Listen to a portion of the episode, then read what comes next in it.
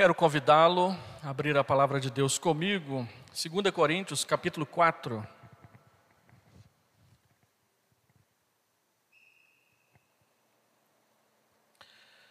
Segunda Epístola de Paulo aos Coríntios, capítulo 4.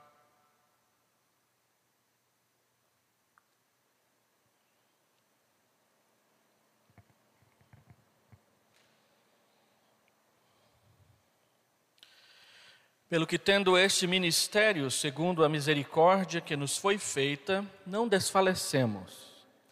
Pelo contrário, rejeitamos as coisas que por vergonhosas se ocultam, não andando com astúcia, nem adulterando a palavra de Deus. Antes, nos recomendamos à consciência de todo homem na presença de Deus pela manifestação da verdade mas se o nosso evangelho ainda está encoberto, é para os que se perdem, que está encoberto, nos quais o Deus deste século cegou o entendimento dos incrédulos, para que, para que lhes não resplandeça a luz do evangelho da glória de Cristo, o qual é a imagem de Deus.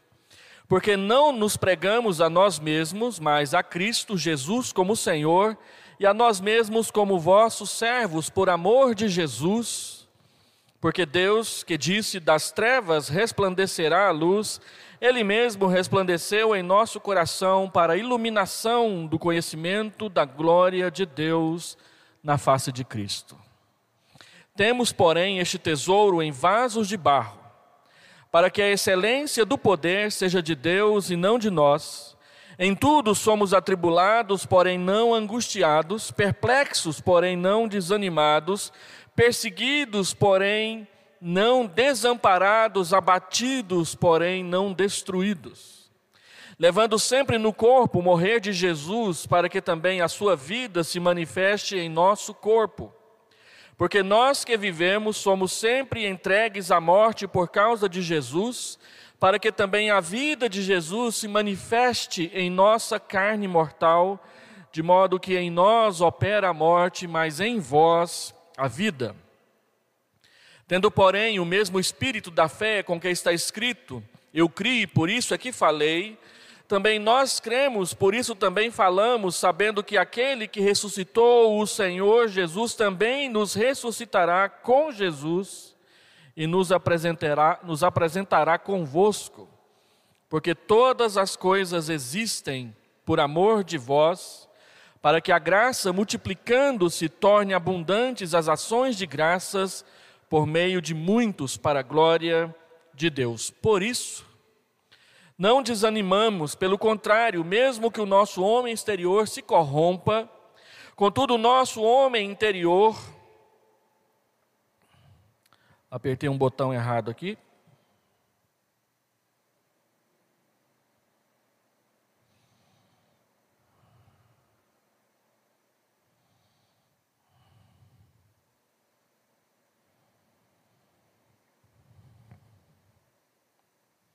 Que coisa. Você aperta um botão e ele vai para outro. Então já estão resolvendo.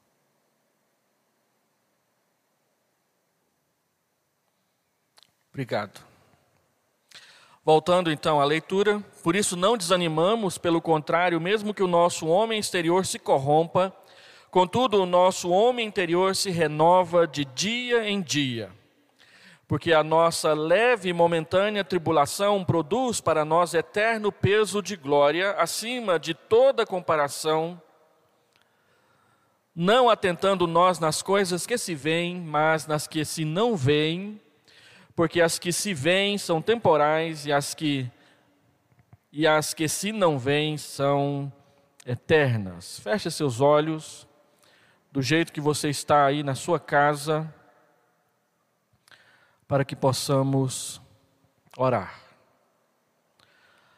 Senhor Deus, Pai querido, nós lemos a tua palavra e ela nos diz tantas coisas importantes que nosso coração precisa assimilar, entender, guardar e obedecer. E além de tudo isso, crer com todo o coração no que o Senhor diz, porque a tua palavra é vida para nós. Nós somos o povo que não vive apenas dos alimentos, do pão, da carne, do arroz, do cereal, mas também nós nos alimentamos da palavra do Senhor, porque nem só de pão viverá o homem, mas de toda a palavra que procede da tua boca. Então, Senhor Deus, nós queremos pedir que o Senhor nos alimente nesta hora, que o Senhor nos pastoreie com a tua palavra e que o teu espírito que está em nós aplique na nossa alma a verdade que está escrito diante dos nossos olhos e acabamos de ler. Dá-nos essa bênção em nome de Jesus. Amém. Hoje eu quero falar sobre tesouro em vasos de barro. Na minha opinião, esse é o ponto alto deste pequeno dessa pequena sessão da carta de Paulo ao segundo aos, aos Coríntios, a sua segunda carta, quando ele trata nela sobre o ministério da nova aliança. E eu queria introduzir, levantando umas questões que nós poderíamos chamar de questões simples, até bobas. O que é um clipe? Uma ramona para as mulheres, uma agulha ou um alfinete? O que é um copo de vidro, uma folha de papel, ou um parafuso, ou um prego até? São pequenos instrumentos feitos de material muito frágil, mas que podem ser muito úteis na realização de vários serviços. O homem que inventou o clipe ficou milionário na época em que ele o fez. E quantos de nós não usamos um para prender papéis, para organizar documentos, para carregar coisas e mantê-las juntas e não perdê-las? Da mesma forma, ah, que esses instrumentos feitos de material muito frágil, mas que podem ser muito úteis, uma pergunta útil também para a nossa meditação dessa noite é: o que seria possuir um grande tesouro guardado em um pequeno vaso de barro? Paulo escreveu essa carta quando estava sendo acusado de muitas inverdades na sua tumultuada relação com a igreja de Corinto uma igreja que tinha uma facilidade tremenda para a insubmissão e para a formação de partidos no seu interior.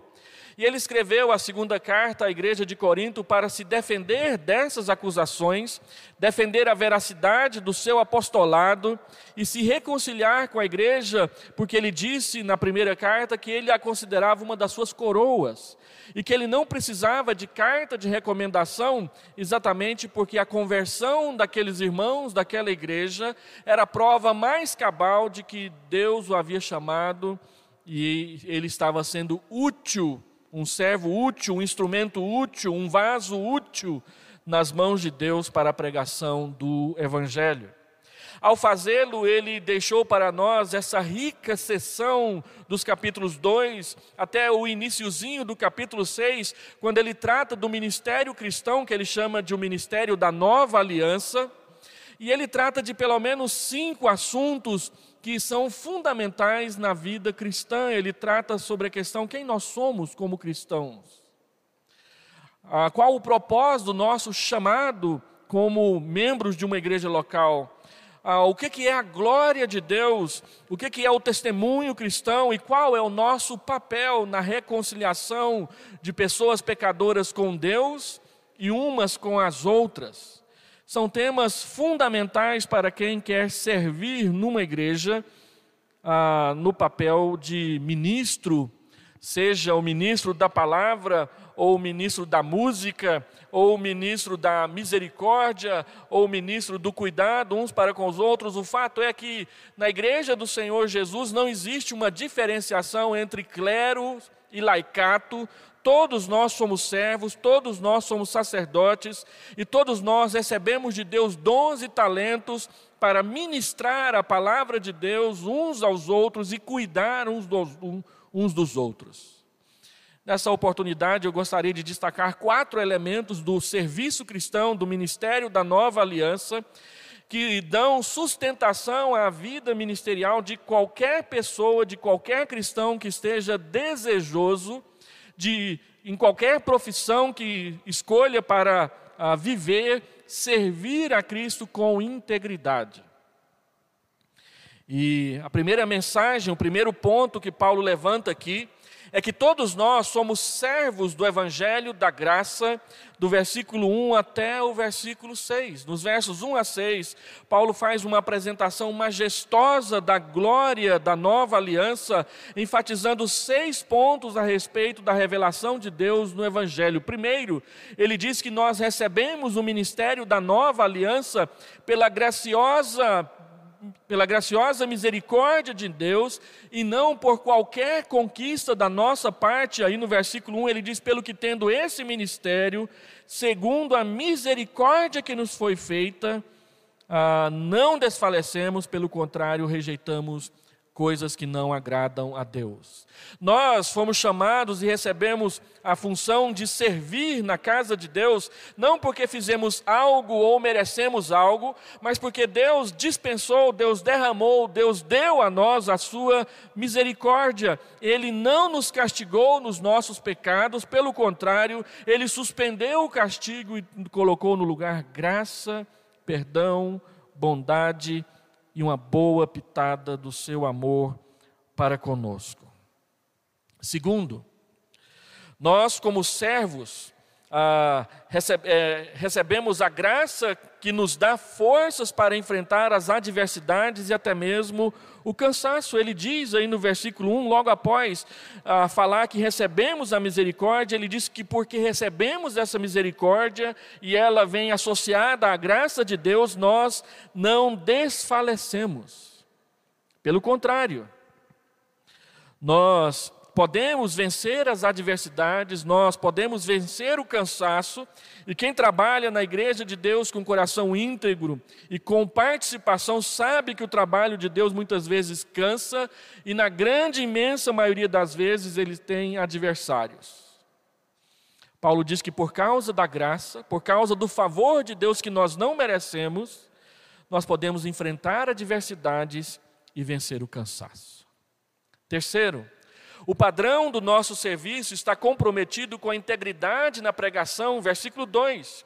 Pelo contrário, rejeitamos as coisas que por vergonhosas se ocultam, não andando com astúcia nem adulterando a palavra de Deus, antes nos recomendamos à consciência de todo homem na presença de Deus pela manifestação da verdade. Paulo diz que o padrão da nossa vida, do nosso serviço é a integridade. E a integridade nos leva a rejeitar coisas vergonhosas. Nós estamos comprometidos com aquilo que é bom, com aquilo que edifica, e não com aquilo que traz vergonha, repúdio às pessoas. Paulo diz mais, ele diz que nós não andamos com astúcia, nós não aumentamos o número de membros da nossa igreja passando a perna nas pessoas, iludindo as pessoas com promessas falsas. Pelo contrário, ele diz que nós não adulteramos a palavra de Deus, nós a pregamos com integridade. Se você quer servir a Deus na casa dele, se você quer fazer parte do ministério da nova aliança, o seu compromisso tem que ser com a integridade e não com a falta dela. Então, Paulo diz: antes, nós nos recomendamos à consciência das pessoas. Nós nos colocamos diante do julgamento das pessoas e o fazemos na presença de Deus. Deus sabe, Deus manda. E nós fazemos com o objetivo claro de tornar manifesta a verdade de Deus no coração das pessoas. O nosso compromisso é com aquilo que não suja, com aquilo que não engana, com aquilo que não ilude as pessoas, porque o nosso compromisso é com a integridade, com a verdade na presença de Deus. Quarto, ele diz que nós somos servos conscientes da terrível oposição de Satanás ao Evangelho. Ele retoma o assunto do capítulo 2, quando ele falou que nós somos o bom perfume de Cristo e que nós levamos aroma de vida para aqueles que creem e cheiro de morte para aqueles que não creem. Então ele está dizendo que nós estamos conscientes de que temos um adversário que procura de todas as formas embotar, atrapalhar, colocar obstáculos ao trabalho que nós fazemos para a glória de Deus. Ele diz isso com todas as letras no verso 3. Se o nosso evangelho ainda está encoberto, é para os que se perdem que está encoberto. Por quê? Verso 4: Nos quais o Deus desse século cegou o entendimento dos incrédulos. Nós pregamos para pessoas surdas, para pessoas mudas, para pessoas cegas. E a palavra de Deus diz que o que cega as pessoas para o evangelho é a ação de Satanás atrapalhando que elas ouçam. Quantas distrações. Certa vez eu assisti a uma peça numa escola, uma peça que uma igreja trouxe para aquela escola, e a peça se chamava O Tentador. Era uma peça assustadora. Tinha um diabo lá vestindo uma capa de Conde Drácula que atormentava todo mundo o tempo todo. E num determinado momento, uma pessoa aparece com uma Bíblia e ele, essa pessoa começa a falar de Jesus para uma pessoa. Eu estou falando de uma peça teatral. Então, o, o Satanás, o Conde Drácula da peça, ele se posicionou atrás da pessoa e colocou as mãos nos seus ouvidos. Enquanto a pessoa estava falando, ele balançava a cabeça, concordando, como se estivesse ouvindo alguma coisa e dizendo que não estava fazendo nada de errado, o fato é que Satanás balançava a cabeça o tempo dele, o tempo todo daquela pessoa, para que ele não ouvisse, não entendesse o evangelho. Nós não cremos que Satanás tem tanto domínio sobre as pessoas assim. Mas nós cremos que ele tem muito domínio sobre algumas pessoas assim, especialmente aquelas que rejeitam a Deus e acham que o que Satanás oferece é melhor. E tem muita gente por aí que você trabalha com elas, convive com elas, que elas dão muita trela para Satanás como se isso fosse brincadeira. Eu fui professor no seminário de um jovem rapaz que hoje é pastor, ele era um modelo, tirava fotos, ah, o rosto dele aparecia de vez em quando na televisão, em algumas revistas. Ele foi convertido a Cristo e veio para o seminário. E um dia fui visitá-lo e ele então dizia que seguia ah, o caminho da bruxaria antes de conhecer Jesus. E ele tinha em cima da penteadeira, era um homem todo vaidoso, tinha até penteadeira no quarto dele. E em cima dessa penteadeira tinha duas bruxinhas, que ele dava banho nelas, eram bonecas de bruxas. Ele dava banho nelas, ele colocava talco nelas, ele perfumava aquelas bonequinhas de bruxinha. E quando à noite, no sábado, ele saía para procurar namoradas e casos, mulheres para ele ir para o motel com elas, ele tinha uma conversa com aquelas bruxinhas. Ele dizia: Olha, me arruma uma moça hoje, senão eu não vou te dar perfume.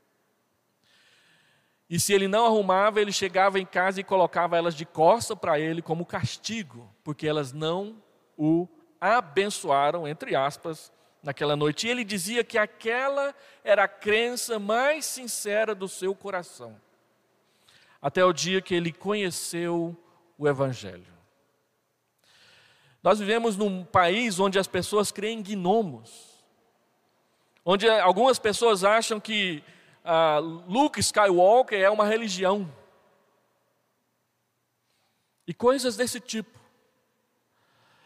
Paulo diz que o que cega os olhos, os ouvidos das pessoas, é uma ação de Satanás tentando atrapalhar a pregação do Evangelho. Na parábola do semeador, o Senhor Jesus diz que o primeiro grupo é aqueles que a semente caiu à beira do caminho. E que quando a semente caiu à beira do caminho e não encontrou solo para ela brotar e crescer, vieram as aves, os pássaros e comeram. E ele diz que essa ação dos pássaros comerem as sementes é o que Satanás faz quando a palavra chega no coração das pessoas, mas não se aprofunda. Elas ouvem e Satanás toma delas. E como que ele faz? Ele o faz por meio de distrações ele faz por meio de compromissos inúteis que nós colocamos no lugar de qualquer compromisso com Deus. Ele nos chama, ele seduz, ele coloca pessoas no caminho e nós deixamos acontecer. De modo que qualquer pessoa que ouve o Evangelho, Paulo já disse no capítulo 2, é quando Cristo rasga o véu que está diante dos seus olhos, para que veja e conheça e perceba o Evangelho da graça. Quando nós falamos de Jesus para uma pessoa que não crê, nós devemos estar plenamente conscientes da terrível oposição de Satanás ao Evangelho, e ele nunca se oporá ao Evangelho honestamente, integramente, ele sempre o fará com mentiras, com ardis, com armadilhas. Quinto, nós servimos ao ministério da nova aliança por amor a Cristo, jamais por presunção, versículo 5. Paulo diz: Porque não nos pregamos a nós mesmos, mas pregamos a Cristo como Senhor e a nós mesmos como vossos servos por amor de Jesus. Não pregamos a nós mesmos, nós não estamos aqui para cultuar a vaidade, a personalidade, o carisma de quem quer que seja. Nós estamos aqui para que as pessoas conheçam Jesus através de nós. Pregamos somente a Cristo e nós pregamos a Cristo como o Senhor, aquele que nos governa, aquele que tem todo o direito de decidir o que devemos fazer. Na história da igreja, quando John Knox foi ah, exilado da, da Escócia por causa da perseguição contra ele, ele andou na Europa continental e ele trabalhou por um período na Alemanha, servindo ingleses que moravam em Frankfurt. E lá ele conheceu um outro pastor, um pastor inglês, que questionou a forma como John Knox pregava a palavra abertamente. Ele diz: Olha, essa igreja tinha que ter um rosto inglês. E a resposta que John Knox deu para aquele pastor fez com que ele fosse mandado embora da igreja. Ele disse: Olha, eu acho que a igreja tem que ter o rosto de Cristo, não o rosto das nossas liturgias, das nossas vestimentas, daquilo que nós mais prezamos em termos de tradição, mas o rosto da igreja, quando a pessoa, as pessoas olham para a igreja, elas precisam ver Jesus, mais que os seus costumes, as suas tradições, as pinturas dos templos, as janelas, essas coisas, eles precisam ver Jesus em nós.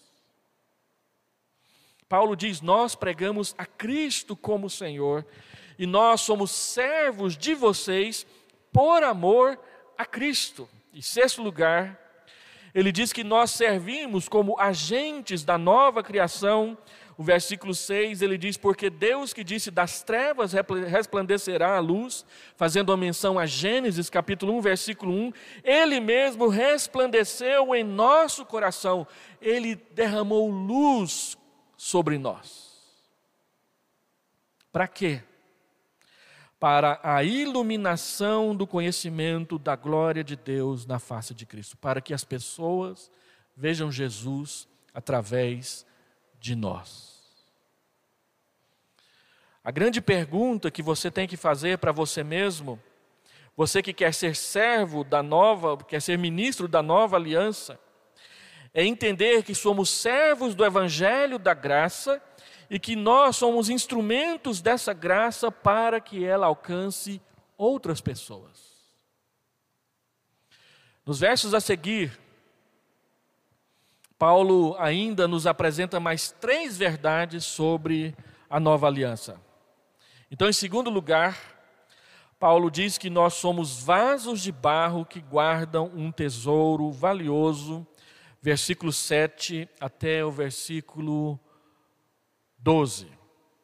Ele disse que nós pregamos o Evangelho para que as pessoas conheçam a glória de Deus na face de Cristo. Mas ele diz que nós, ao mesmo tempo que pregamos coisas e verdades gloriosas, nós mesmos somos como vasos de barro, simples, frágeis. Paulo passa da glória da nova criação para a fraqueza do vaso de barro. E este parágrafo ele leva a nocaute a tolice de qualquer pretensão humana de culto à personalidade de que o pastor, o pregador, o cantor, a, o evangelista, quem quer que seja na igreja, é melhor do que os outros e merece mais louvor do que aquele que é o Senhor da igreja. A glória não está no pregador, a glória não está no ministro, a glória está na pregação, não está no vaso, mas no tesouro que o vaso frágil de barro traz dentro de si. O que é precioso é Jesus, não nós. O que é precioso é o evangelho que nós pregamos, não nós. Não somos nós que temos o poder, quem tem poder é o evangelho. Certo pastor veio pregar numa igreja presbiteriana da nossa região. E quando ele terminou, uma senhora chegou para ele e disse: O senhor não é um bom pastor. Ah, o senhor não tem um sermão poderoso. E ele perguntou: Como assim eu não tenho um sermão poderoso? Não, o senhor pregou e só sete pessoas entregaram a vida para Jesus. Semana passada veio um outro aqui e 14 entregaram a vida para Jesus. O sermão dele é mais poderoso que o seu. Ou como o irmão disse certa vez, após eu impetrar a bênção, depois de um culto muito agradável numa igreja que eu pastoreei, pastor, o senhor não é ungido, porque na hora que eu ia chorar, o senhor impetrou a bênção.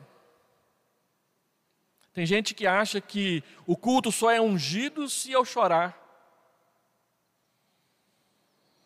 Então, nós achamos que as coisas estão no pregador, naquele que fala, naquele que toca, naquele que executa, mas a palavra de Deus diz, sem sombra de dúvida, que o poder está no Evangelho, o poder está no nome de Jesus, o poder está é na mensagem que nós carregamos dentro de nós. Nós somos vasos de barro frágeis. Paulo compara o valor inestimável do tesouro com a fragilidade tosca do vaso de barro.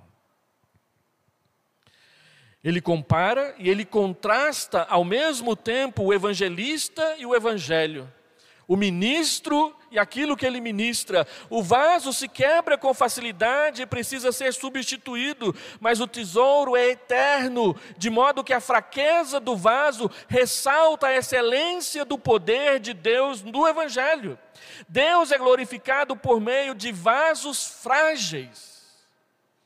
Nós somos vasos de barro para que possamos depender exclusivamente do poder de Deus. Se somos preservados, é porque o poder de Deus nos guarda e protege. Não é porque nós somos bons e a nossa qualidade dá melhor. Nós precisamos entender se nós queremos ser servos úteis, servos e servas úteis na mão de Deus, que o poder está naquele que nos chamou, naquele que nos trouxe, naquele que nos usa, e não em nós, Ele que é o poder.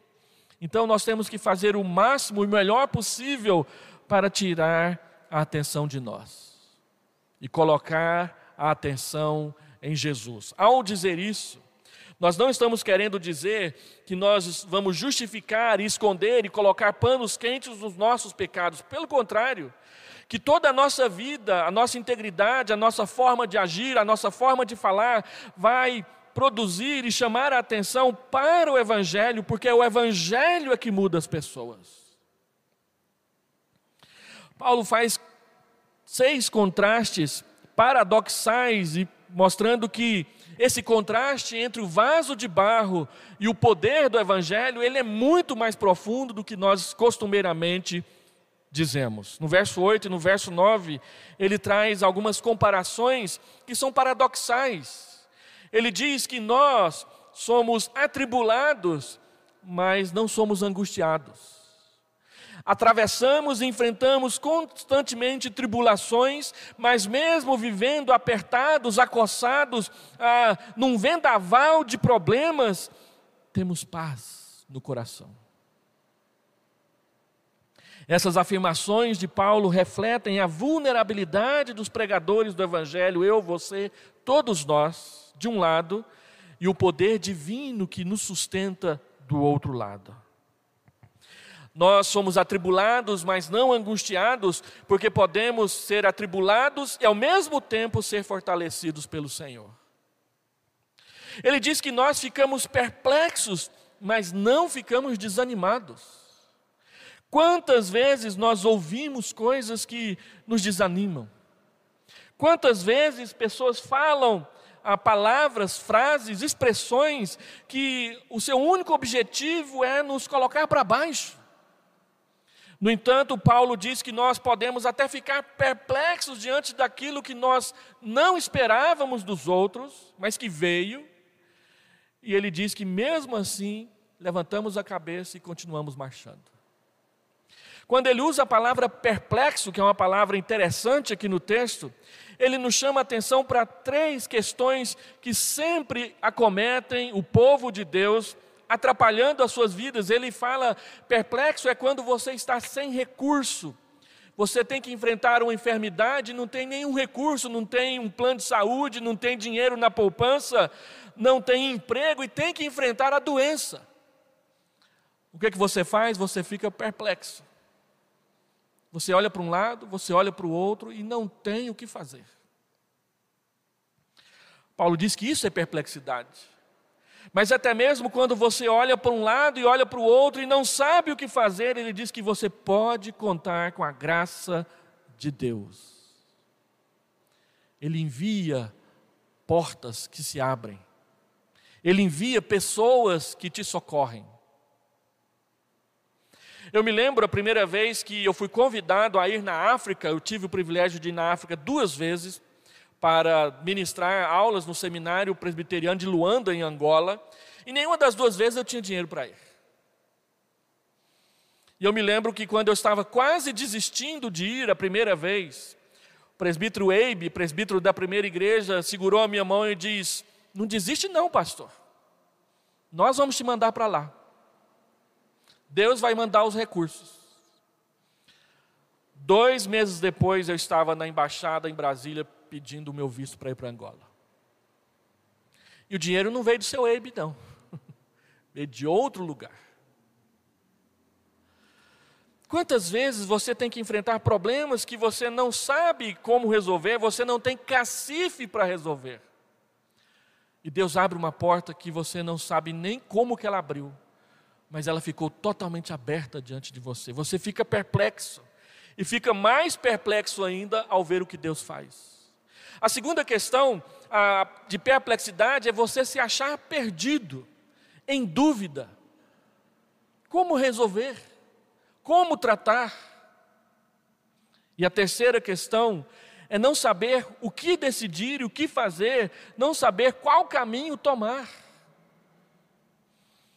E Paulo diz que nós podemos ficar perplexos, não ter recursos, achar que tudo está perdido, não saber que decisão tomar, mas mesmo assim não desanimar.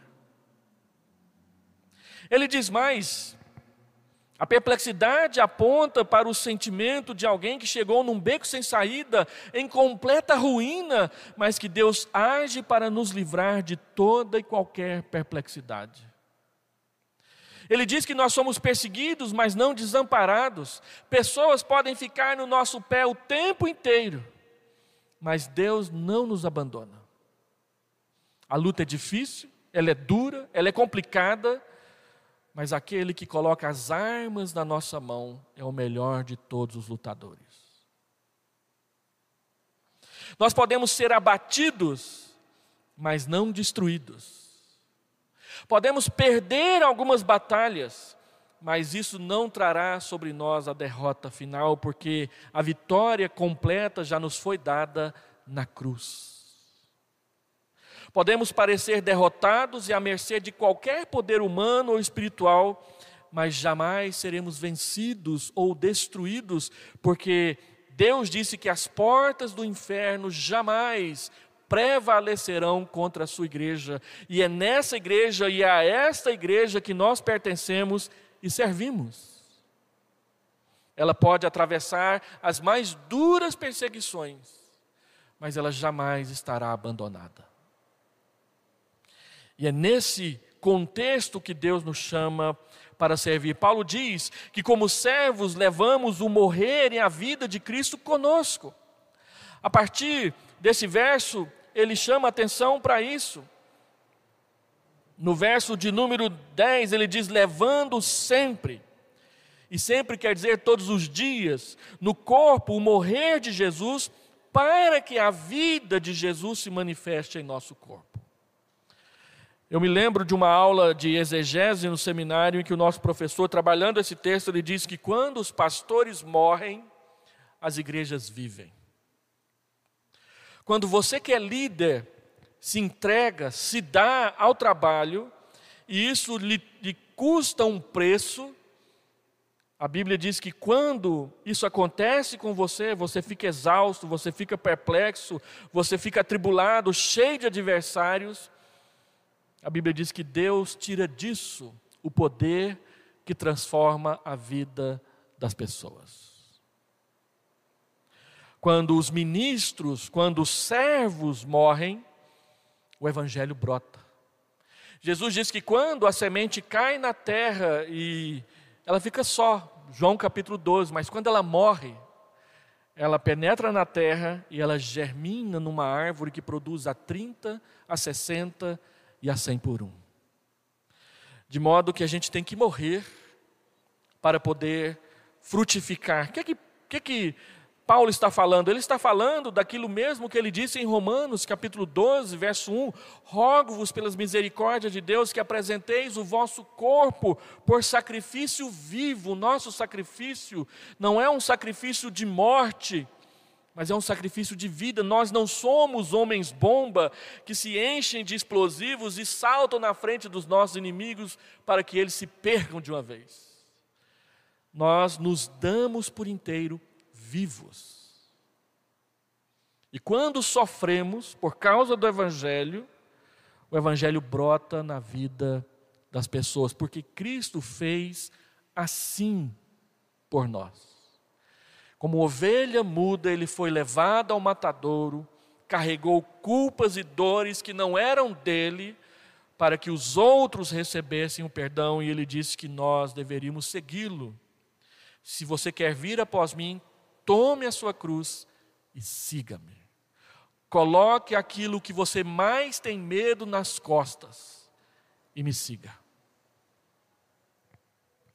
E ele diz que ia nos usar no meio disso. Nós levamos o morrer. Paulo diz: Ninguém me detenha, Gálatas capítulo 6, versículo 17, porque no corpo eu trago as marcas de Jesus Cristo. Assim como Jesus foi açoitado, Paulo também foi açoitado. Assim como o Senhor Jesus sofreu oposição, nós também sofreremos oposição. E às vezes nós ficamos aí cheios de mimimi por causa de coisas pequenas, enquanto que tem coisas muito mais sérias, importantes e difíceis para nós atravessarmos mais adiante. E nós precisamos aprender com elas. A prova do verdadeiro ministério não está nas condecorações que nós recebemos, mas está nas escoriações que marcam os nossos corpos. Qual é a marca que nós temos no nosso corpo por causa do Evangelho de Jesus? Eu me lembro ah, da carta que Inácio de Antioquia escreveu por volta do ano 110 à igreja de Roma quando ele tinha sido denunciado na perseguição em Antioquia, estava sendo levado cativo para ser morto no Coliseu, sendo comido por feras. E ele foi comido por feras. Então a igreja de Roma se dispôs a interceder junto ao imperador para que ele fosse livre e não fosse levado ao Coliseu. Ele escreveu uma carta, ele diz: Não impeça, não atrapalhe, deixa eu chegar até lá porque eu sou pão de Cristo, eu sou trigo de Deus. E se eu morrer comido pelas feras, será a forma que Deus escolheu para eu chegar o mais perto possível de Jesus. Naquela época, a igreja acreditava que o martírio era uma bênção. E que quem morresse martirizado estava vivendo o ponto alto da, da sua união com Jesus. Depois, algumas pessoas começaram até a se vender para se entregar, para ser aplaudidos pelos outros cristãos. E a igreja tomou uma decisão de que só o martírio só era válido se o cristão não o procurasse, mas se ele de fato batesse na sua porta. Foi assim que, quando o martírio chegou na porta de Policarpo, ele fugiu várias vezes, escondendo de fazenda em fazenda. E ele então só se entregou ao martírio quando o, o procônsul da cidade de Esmirna disse que mataria outros cristãos se ele não se entregasse. Então ele se entregou e foi martirizado. Nós ah, fugimos do sofrimento. Nós, igreja brasileira, não temos uma teologia do sofrimento que sustenta a nossa missão. Para nós tem que ser Coca-Cola, batata Ruffles, água fresca e rede debaixo da árvore. Mas pregar o evangelho tem hora que é muito duro, é muito difícil, é muito complicado. E Paulo chama atenção para isso. Você tem que aprender a levar o morrer de Jesus no seu corpo para que a vida de Jesus se manifeste através de você. Nós vivemos numa época que qualquer coisinha as pessoas mudam de igreja. Há um tempo atrás nós tivemos que tratar um caso de um irmão que ficou chateado com o pastor porque ele entendeu que na, nos cumprimentos à porta da igreja o pastor o ignorou. Então ele foi procurar outra igreja. E eu fico pensando que o pastor da outra igreja ia cair no mesmo problema o dia que esse irmão pensasse, achasse, sentisse que ele o ignorou. No meu ministério, inúmeras vezes pessoas me deram um pito na porta da igreja dizendo que eu não estava, não estava lhes dando atenção. Uma vez eu tinha acabado de chegar numa igreja, não conhecia ninguém, então eu estava à porta da igreja perguntando os nomes. E eu perguntei o nome de um senhor idoso, do cabelo grisalho, e ele disse: Só não tem vergonha, não? Eu sou membro dessa igreja há 45 anos. E eu só pude dizer: Mas eu só estou aqui há uma semana. E ele ficou emburrado, eu tive que ir lá na casa dele e me desculpar com ele na semana seguinte. É com esse tipo de irmãos que nós lidamos muitas vezes, eles não querem morrer por Jesus, eles querem ser servidos, mas o servo é aquele que sofre como o seu Senhor sofreu. Isso se você quer ser servo de Jesus. Terceiro, nós servimos com uma fé vitoriosa. Paulo deixa essas palavras difíceis e complicadas, e a partir do verso 13, ele começa a entrar numa ascendente, dizendo que Ser servo não é somente lutar, a ser atripulado, enfrentar confusões. Não, existem coisas profundas da nossa fé que nós compartilhamos com as outras pessoas, e uma delas é que nós servimos a uma fé que é vitoriosa. Ela está baseada na revelação divina, versículo 13: tendo, porém, o mesmo espírito da fé, como está escrito, eu criei, por isso é que falei, também nós cremos e também por isso nós falamos. A fé que nós falamos é a fé que no final vai prevalecer. Não é por arrogância, não é por intolerância religiosa, é porque Deus diz que somente aqueles que creem nele, que depositarem a sua confiança nele, é que entrarão no seu reino para viver eternamente com ele. E a nossa segurança e a nossa convicção está baseada nessa revelação, nunca na subjetividade humana, jamais nas experiências pessoais, sempre na objetividade da revelação divina nas Escrituras. 2 Pedro, capítulo 1, versículo 16 a 19, Pedro nos dá três argumentos a respeito de por que nós cremos na palavra, e um desses argumentos é que ela não é fábula. O Senhor dos Anéis é fábula. Guerra nas Estrelas é fábula. A palavra de Deus é a verdade. A nossa fé é vitoriosa porque ela está fundamentada na ressurreição, versículo 14. Sabendo que aquele que ressuscitou o Senhor Jesus também nos ressuscitará e nos apresentará convosco. Mateus capítulo 24, versículo 29 e 30. Os irmãos aqui da Vila Nova já estão ficando enjoados de ver eu citar esse texto. Mas que está escrito lá? Que no dia da volta de Jesus nós olharemos para cima e o veremos vindo do céu com poder e muita glória, rodeado com todos os seus santos anjos, aqueles anjos que ficaram ao redor de Eliseu e não deixaram o rei da Síria pegá-lo. Aqueles anjos que estavam com Elias trazendo comida e bebida para ele todo dia na época da seca. Aqueles anjos que vieram trazer o recado de Deus a Sodoma e a Gomorra junto com ele. Gênesis capítulo 19. Eles virão com Deus e a Bíblia diz que nós levantaremos os olhos e os veremos. E de repente nós mesmos seremos levantados para nos encontrar com Ele lá nos ares. A primeira vez que eu entrei em um avião foi mágico para mim. Foi em 1998. Um avião da TAM, daqueles mesmo que passou a cair depois disso. E eu me lembro que quando nós chegamos lá em cima, e pela primeira vez eu vi a nuvem, uma nuvem de cima para baixo, não de baixo para cima. Que visão fantástica. Aquelas bolas de algodão flutuando no espaço. E a vontade que a gente tem é de sair do avião e ficar pulando em cima delas. E a Bíblia diz que quando o Senhor Jesus vir, ele virá entre as nuvens, com poder e glória, e nós iremos encontrá-lo lá. E não vai precisar nem de avião da TAM, da Azul, de quem quer que seja para chegar lá. A ressurreição é a base de todo o nosso serviço. Nós citamos muito 1 Coríntios 15, 58 e nos esquecemos de que 1 Coríntios 15 é o grande texto que fala da ressurreição.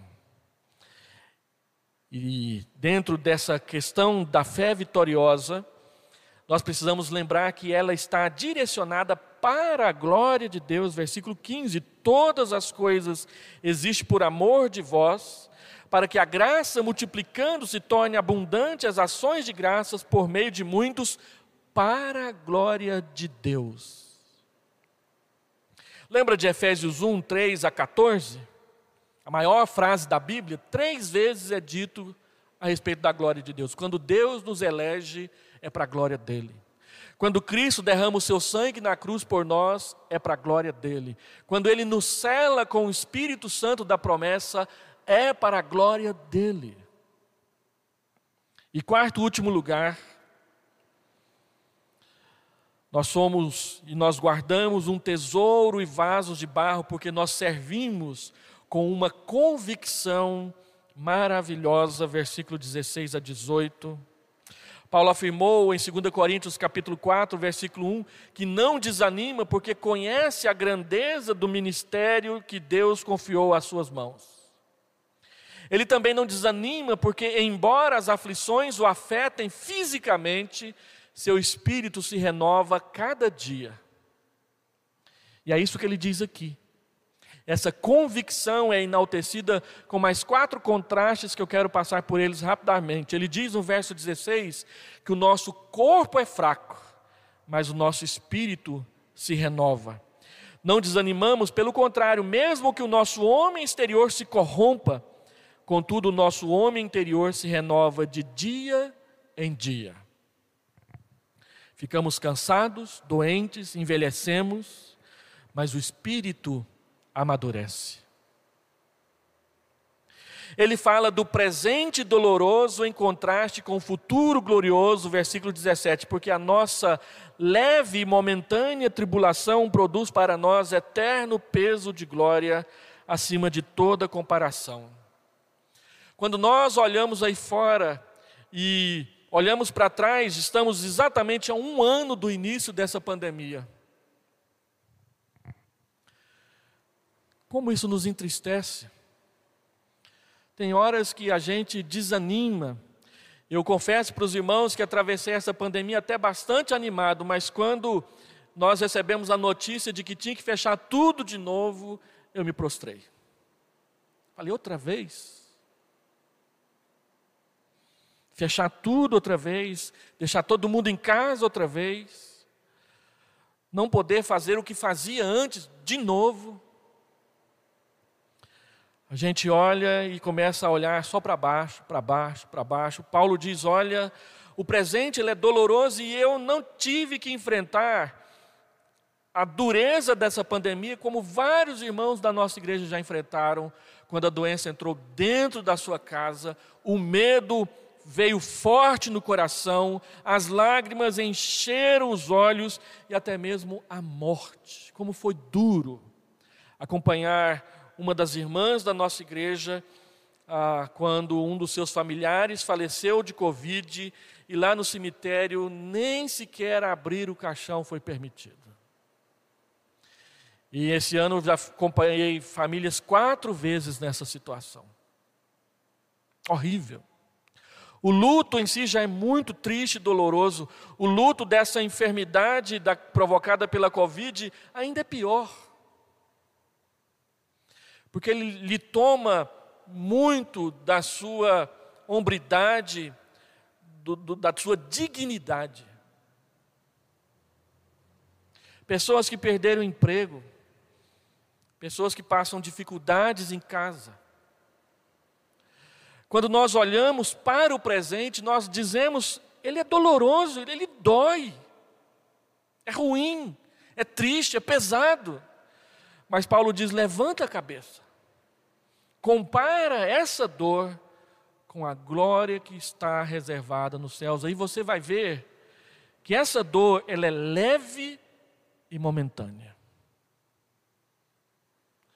Porque não dá para comparar esses anos, essas aflições, com toda a eternidade na presença e ao lado de Deus. Então, o que nos motiva não é olhar ao redor e ver que está tudo tão difícil e complicado, mas é olhar para cima e para frente e nos deixar guiar pela promessa do que vem, sem fechar os olhos para o que está acontecendo ao redor, mas sabendo que isso que nós estamos vivendo vai passar. Não vai durar eternamente. Deus colocará um ponto final em algum momento. As aflições são pesadas e contínuas, mas se nós as olhamos sob a perspectiva da eternidade, elas são leves e momentâneas e passageiras. Somos atribulados hoje, mas no futuro estaremos na glória. Paulo via as tribulações como aliadas e não como adversárias, pois longe de nos destruir, elas cooperam para o nosso bem, elas produzem para nós um eterno peso de glória acima de qualquer comparação. Terceiro, coisas visíveis e temporais contrastadas com coisas invisíveis e eternas, verso 18. Não atentando nós nas coisas que se veem, mas nas que se não veem, porque as que se veem são temporais e as que se não veem são eternas. As coisas verdadeiramente reais, elas são invisíveis. A fé não se apega às glórias passageiras do mundo, porque vê um mundo invisível, superior e repleto da glória de Deus. E diante disso, deixa eu fazer aqui três aplicações. Primeira, não confiemos em nossa fragilidade, mas no poder de Deus. Deus fala para Jeremias, no capítulo 9 do seu livro: não confie na riqueza, não confie na força física, não confie na sabedoria, porque essas três coisas, riqueza, força física e sabedoria, são cordas que se rompem tão facilmente diante de qualquer aflição e diante das tribulações. Confie no Deus que está acima dessas coisas. Confie no Deus que te ajuda a atravessar estas coisas e que permite, que abençoa o seu coração com equilíbrio, saúde, moral, espiritual e lucidez e sensatez para enfrentar todas elas, mesmo debaixo do rigor do seu chicote. Segundo, saiba que a nossa fé não parte de nós mesmos, mas daquilo que nós recebemos de Deus. Pela graça sois salvos e isto, a graça e a salvação, não vem de vós, é dom de Deus. Ser cristão é um presente. Não desperdice o presente que Deus te deu. E por último, escolha bem o que alimenta as suas convicções. Pois se nós escolhermos mal e errado, elas não vencerão as tribulações. Se escolhermos bem e direito, elas vão nos dar experiência, esperança da glória de Deus. Paulo diz que nós podemos nos alegrar no meio das próprias tribulações, porque elas nos dão mais experiência. E a experiência aumenta a nossa esperança. Então, olha para trás nessa pandemia e faça uma análise. O que você aprendeu com ela? Escolha bem onde você vai firmar os seus pés daqui para frente. Vamos orar. Deus amado, aplica no nosso coração a tua palavra. Guarda-nos no teu evangelho. Enche os nossos corações desse ministério que te agrada e que o Senhor abençoa e leva-nos a amadurecer quando temos todos os dias embate com o sofrimento, com a tribulação, com adversidades. Permite-nos vencê-las na fé, na esperança, pela glória do teu nome, para a glória do teu nome, em nome de Jesus. Recebei a bênção. Logo depois nós teremos o pós-lúdio. E agora, irmãos, que a graça de nosso Senhor e Salvador Jesus Cristo, o amor de Deus, o nosso Pai, e a comunhão eterna e reconciliadora do Espírito Santo de Deus repouse sobre todos nós e sobre toda a igreja de Deus espalhada na face da terra, hoje e para todos sempre. Amém. Amém.